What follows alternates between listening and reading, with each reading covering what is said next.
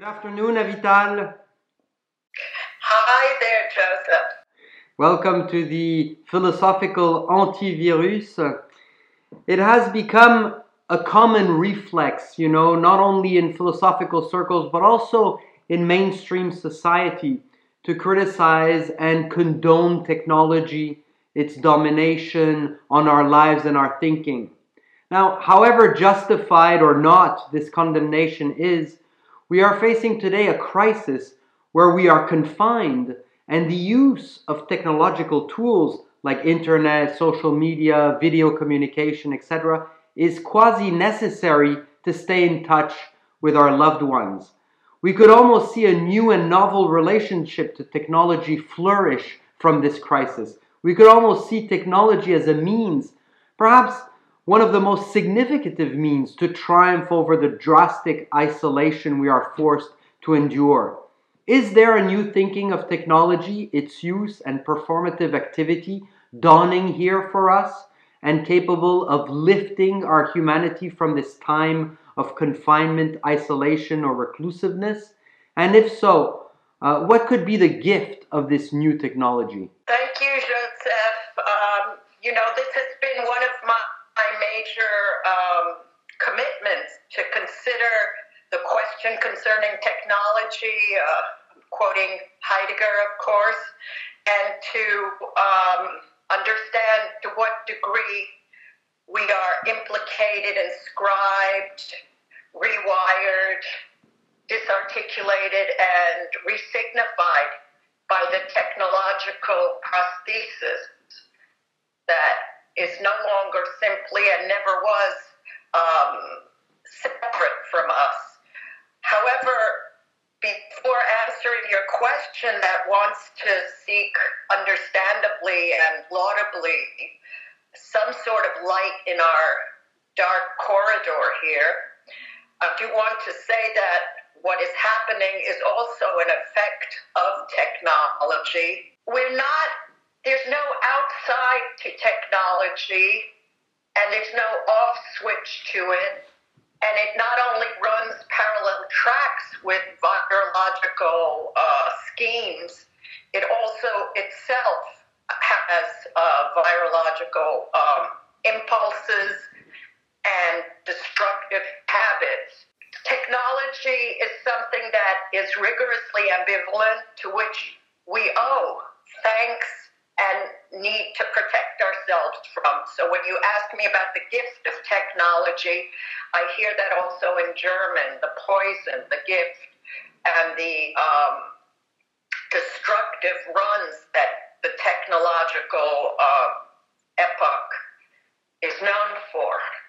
Um, I don't, of course, it would be absurd to um, to deny that this is a saving grace in a moment of isolation and and uh, retreat. At the same time, it offers a certain kind of false being in touch that keeps us from getting in touch, meaning with what we'll kind of call ourselves, the um, imposing realities, whether they are new or whether they are absolutely on repet- uh, programmed by repetition compulsion.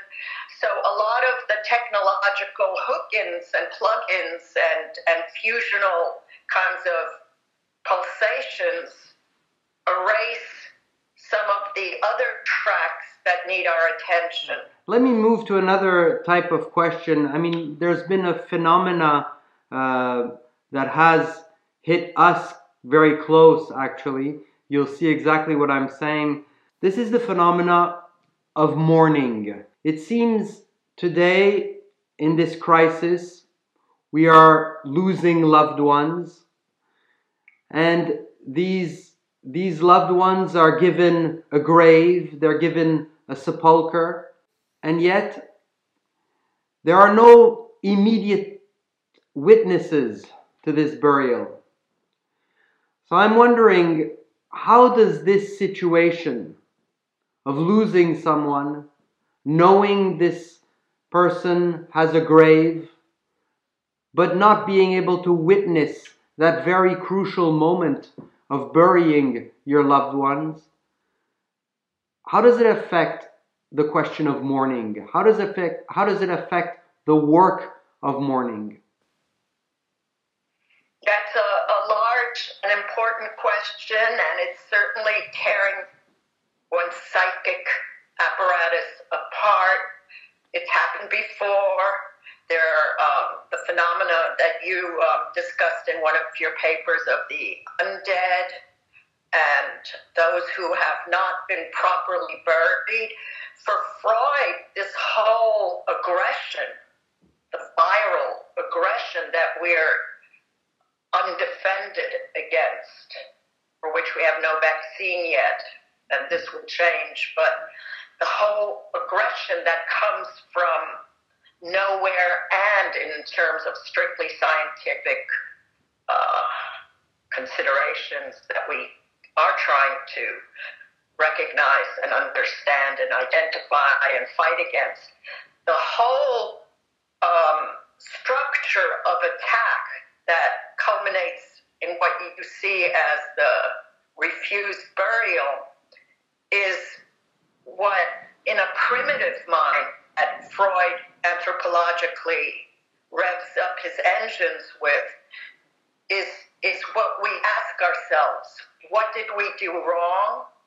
Why are we being punished? And freud doesn't hesitate to start from that perspective. And somewhere in us when we're um, chiseled down to our greatest primitivity we wonder how did this happen to us and it, and there are um, that this is already an effect, in other words, of um, having failed to bury the dead. Hmm. In one of Freud's prime examples, it it um, concerns climate aggression and and stormy weather that is seen to arise from the failure to mourn properly or to bury the dead. So, especially in the case of failing to honor your dead enemy. So, these kinds of um, calamities that are neither divinely appointed nor um, coming from elsewhere, but are kind of man made, revert back to showing us our own destructive failures and it's the return of um, a kind of uh, failure to to properly bury those whom we um, aggressed and attacked. Um, I say this in, in a very condensed form, but I was thinking of Thomas Bernhard too, who says there's a moment where you want to recognize no matter how unmapped and schematic some calamity is that ich bin die Ursache selbst. In mm. other words, I am the cause. This would be an ethical phrasing. I am the cause of what is happening, meaning that you and, and if we had time, we would read bifocally and see how Freud and Thomas Bernhard and so many others would want to precisely ground um, a response to the incomprehensible hmm. attack that we're facing in a failure to bury the dead.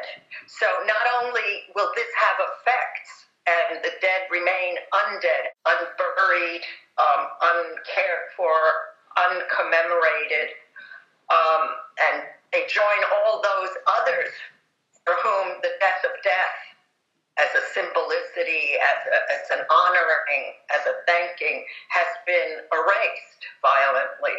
So this is not only um, going to have effects on us, that, but it is already for the primitive mm-hmm. mind in each and every one of us, or that sector of the psyche that still houses primitivity, it's already an effect of a failed burial. And it's so this is part of a failed mourning. There's no other way psychically and ethically to uh, consider it. And we've had our little Antigone, Greta Thunberg, warn us already that um, that we're in trouble and that we've we've um, we're murderers of the earth. Now I know this sounds like science fiction, but very often psychoanalysis, with its depth and complexity and understanding and a certain kind of hermeneutics that rips open in front of the unknown, allows for things in a Hamletian way that your philosophies have never dreamt of. Vital, thank you very much, Avital. What is your philosophical antivirus? Okay, you're going to be pissed off at me, maybe. I hope not.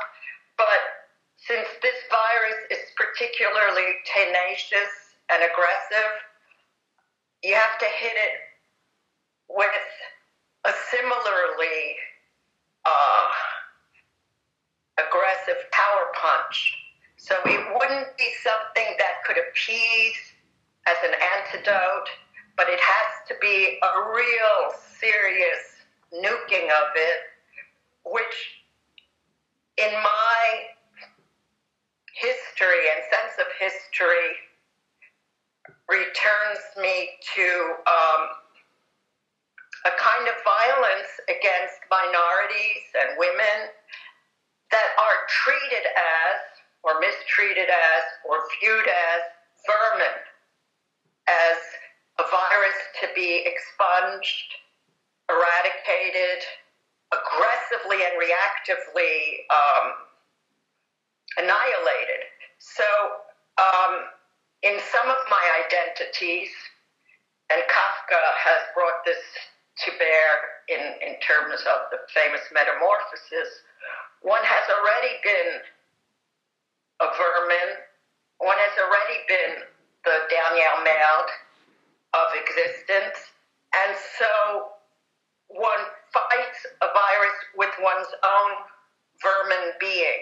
Now that's very dark. That may not sound funny or um, doesn't bring up the lights or airlift us necessarily out of our despair. If I if I and have built up antibodies, anticorps, then it would have been to have incorporated with pain and difficulty, but without choice, the very um, negative and destructive aspects of uh, viral being that we need to fight, which means you have to find the immunitary virus within that will create um, um, antibodies and the the um, the kind of warfare. Your body is set for war.